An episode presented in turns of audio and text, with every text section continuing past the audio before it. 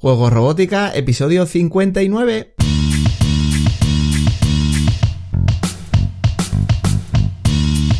Bienvenidos al Juego Robótica, el podcast en el que hablamos de robótica educativa, iniciación a la programación, aplicaciones para docentes, entornos de programación para niños y en general todo lo que tiene que ver con despertar la curiosidad de los más jóvenes por la programación y la tecnología para que se conviertan en creadores y no en meros consumidores. Si necesitas recursos sobre programación y robótica educativa y quieres ser parte de una comunidad de docentes y academias tecnológicas en la que compartimos experiencias trabajando con niños, estamos en juegorobótica.es.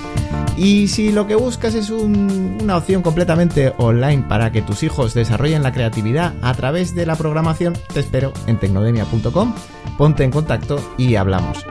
En el podcast de hoy vamos a hablar de retos de programación y bueno, ¿por qué retos de programación? Al final te voy a decir por qué justo en este momento pues, me ha venido el tema de los retos de programación para tratar en el podcast. Pero creo que en general es interesante porque creo que no se utilizan tanto como se deberían utilizar o se utilizan mal, a mi modo de ver. Yo empecé haciendo retos de programación, publicándolos en YouTube y quizá esa fue lo primero que hice, digamos, con lo que más visibilidad tuve. Y bueno, pues ahí están retos donde con, con Embot de Mayblock, que fue con el, con el kit que, empecé a publicar estos vídeos, pues hacíamos un, yo qué sé, un robot resuelve laberintos, o un ascensor, por ejemplo, o, en fin, una serie de, de, retos que a lo mejor no eran muy normales de ver utilizando un kit de robótica educativa más bien básica, ¿no? Y, y claro, ¿qué tenían de especial? Pues seguramente tenían de especial que se resolvían cambiando a lo mejor de posición algún sensor o, en fin, manejando el robot de una manera diferente, ¿vale? Utilizando ese, ese pensamiento lateral. De hecho, me acuerdo que en aquella época tenía contacto con, Javier Fernández Panadero, que seguramente eh, te suene, es un divulgador que, podéis, bueno, pues en Twitter seguro que lo veis y que ha publicado muchos libros, y decía, claro, él trabajaba, es profesor de secundaria y trabajaba con robots y decía, claro, es que tú le das una visión que, no se nos ocurre hacer normalmente de utilizar eh, el robot de esa manera, ¿no? Bueno, pues ahí viene, claro, yo lo, venía trabajando, todo eso me viene trabajado de cuando he estado en industria, ¿no? Que al final tienes que buscar soluciones, pero esos son los retos, que se te plantee un problema y que tengas que encontrar la solución. Y, en fin, yo creo que es una excelente manera de trabajar la programación, no en la parte formal de, oye, ¿cómo se programa? Sino de búsqueda de soluciones, de trabajar esa creatividad, de cuando decimos ese pensamiento crítico, lo estamos aplicando también a, la resolución de problemas. Y creo que eso se debería de trabajar más y de ahí la importancia de los retos de programación. Bueno, primero a lo mejor empezar más con, con Embot, Arduino también, pero luego pues hemos hecho con, con Lego Meister, tanto EV3 como, como Spike, otros kits de, de blog lógicamente, con Mako Arcade, también, eh, digamos, eh, con entornos de programación que son, es más programación informática, digamos, no robótica, o, con Scratch, y bueno, pues desde hace mucho tiempo con la placa microbit también, que cada vez se utiliza más, ¿no? Entonces, bueno, yo llegó un momento en el, eh, con el canal de YouTube que mm, un, profe, por ejemplo, se puso en contacto y me decía que los retos, porque estaban resueltos, digamos, yo los tenía resueltos en YouTube, los mostraba a, a, sus alumnos en clase y ellos seguían la explicación y hacían la programación del robot. Entonces, claro, mm, no era el sentido, eh, ese no era el sentido de la publicación de los retos, porque si yo publicaba la resolución de los retos en YouTube, igual que ahora está dentro de la plataforma de juego robótica, es para que los docentes tengan pues una guía, digamos, que sepan que se puede resolver, por decirlo así, y que les sirva de guía si los alumnos le están preguntando cómo se haría o les proponen alguna solución. Pero claro, lo ideal es que los alumnos busquen la solución por sí, por sí mismos y los profes también realmente. Entonces, bueno, aquello vi que a lo mejor no era adecuado estar abierto porque no se estaba utilizando bien. Es decir, aquello no es para ponerlo en una, en una eh, pizarra interactiva en, el aula y que 30 niños sigan la explicación. Aparte que yo ni siquiera me dirigía con un lenguaje eh, a, niños. Con lo cual, eh, en ese momento lo retiré de YouTube y empecé a poner solo teasers, digamos. Yo ahora, si, si, si me seguís en, en redes o en YouTube, pues veis que yo pongo el planteamiento del reto cada 15 días lanzo un reto y eh, pues pongo el planteamiento del reto y cómo se, se ha solucionado el resultado final, digamos, no el paso intermedio, ¿vale? Ese, esa programación que es lo que entiendo que debe hacer cada uno. Y sí que está dentro de juego robótica, pues para que los docentes puedan tener esa, esa herramienta de consulta, vamos a decirlo así, pero no se usan así los retos de programación. Entonces, hay comentarios, claro, a, raíz de poner, no poner la resolución, por decirlo así, de los retos, hace ya muchos años de eso, ¿eh?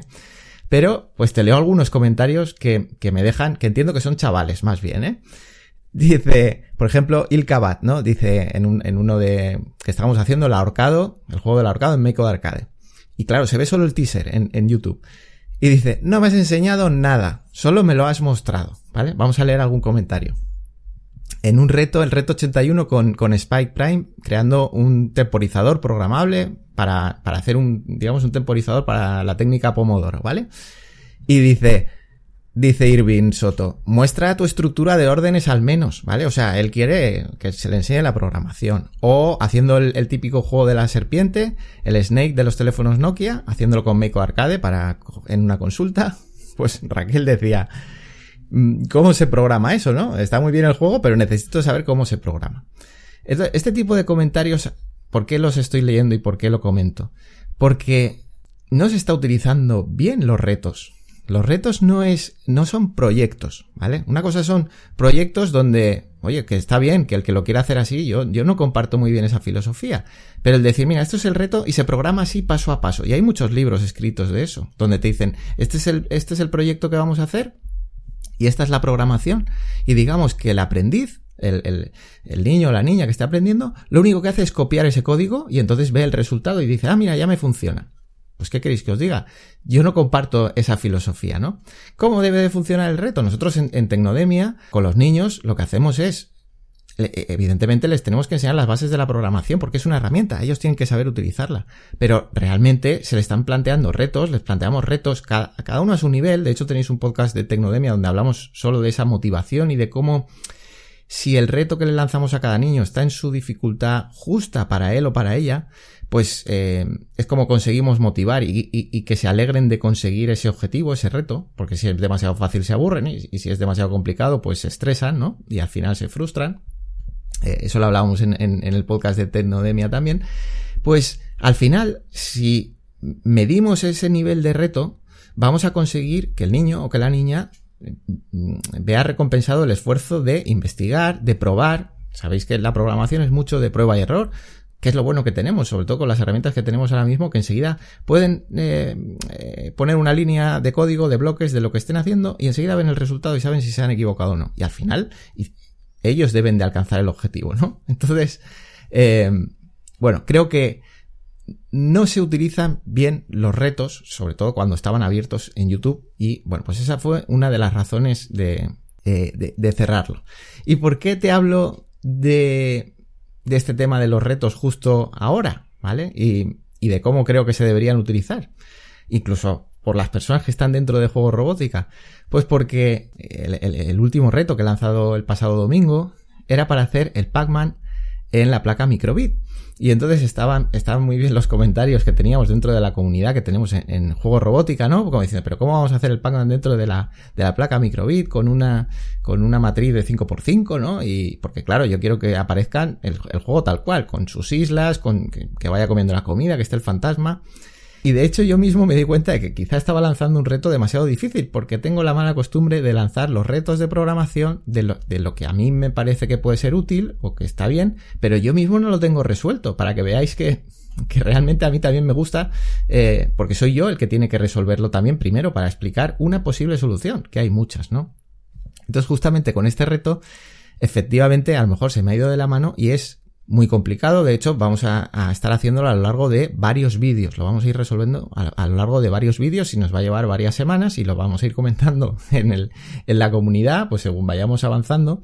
Pero me gusta porque realmente para mí también es ese reto. Es decir, yo también me estoy probando y estoy, mm, sí, eh, digamos, en mi cabeza estoy pensando cómo poder solucionarlo y es que es así, al final lo que queremos eh, hacer es eso. Es decir, para que un niño, para que una niña aprenda, tiene que desarrollar ese, esa creatividad a la hora de buscar la solución a un problema. No se lo podemos dar dado. Le podemos enseñar formalmente, pues, eh, cómo es un lenguaje de programación. Le podemos, eh, algunos algoritmos que, se, que suelen aparecer, pero no se lo podemos dar todo resuelto. Les tenemos que invitar a resolverlo. Y, de hecho, en esa resolución, cada uno irá, tirará, digamos, hacia, hacia un camino. Así que, bueno, pues por eso venía un poco, eh, justo en este momento, el tema de los retos, que creo que no había aparecido aún en los podcasts y me parece que es interesante. Así que nada, si, si quieres vivir cómo comentamos los retos dentro de la comunidad de juegos robótica, pues ya sabes dónde encontrarnos. Es de pago, es decir, ya no están en YouTube y eso pasó hace muchos años. Claro que, que lo es, porque ya te digo que no se estaba utilizando bien. Creo que el valor de los retos, tal y como están publicados ahora en abierto, la propia idea del reto creo que es valiosa y creo que bueno, pues a lo mejor no se está viendo ahí, pero creo que es valioso el que se publique en YouTube y yo diga, pues vamos a lanzar el reto número, no sé cuántos llevamos ya, 120 y tantos, ¿no? Pues son ideas de proyectos que podéis hacer con, los chavales y sí, no tenéis, no tenéis la, solución, esa solo está dentro de juego robótica, pero solo tener la idea yo creo que ya está bien, ¿no? El daros ideas para, para poder hacer proyectos. De hecho, algo que me sorprende también, ahora me estoy acordando, es que claro, mm, por ejemplo en Andalucía se ha hecho dotación de robots, eh, o por lo menos en algunos centros, de, robot McQueen para, para microbit.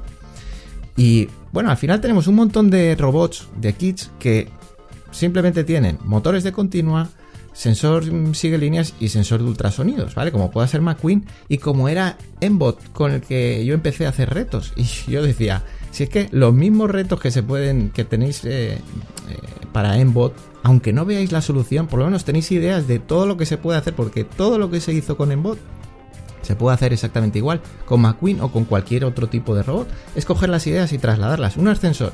Pues sí, pues un ascensor se puede hacer con McQueen. O yo qué sé, un piano musical con a distancia. Pues se puede hacer. Eh, mm, no sé, una calculadora. En fin, repasar los retos que hay publicados, aunque no se pueda ver la solución. Creo que solo la idea, creo que puede estar bien y, creo que está bien que, oye, cada dos semanas podáis ver que se lanza un nuevo reto, aunque no veáis la solución, si no estáis dentro de juego robótica, para tener ideas. Creo que al final eso es lo valioso, intentar hacer ese reto, ¿vale? Pues pues nada, nos despedimos. Este podcast sabes que no tiene una periodicidad fija, pero te espero en un próximo episodio mostrando otro recurso educativo como son los retos de programación o analizando un kit de robótica educativa, eh, probando un entorno de programación, repasando algún accesorio o cualquier otra herramienta que nos ayude en el aprendizaje de la programación y la robótica. Hasta entonces, que tengas pues un feliz verano si me estás escuchando justo en verano y nos vemos en el siguiente. Hasta luego.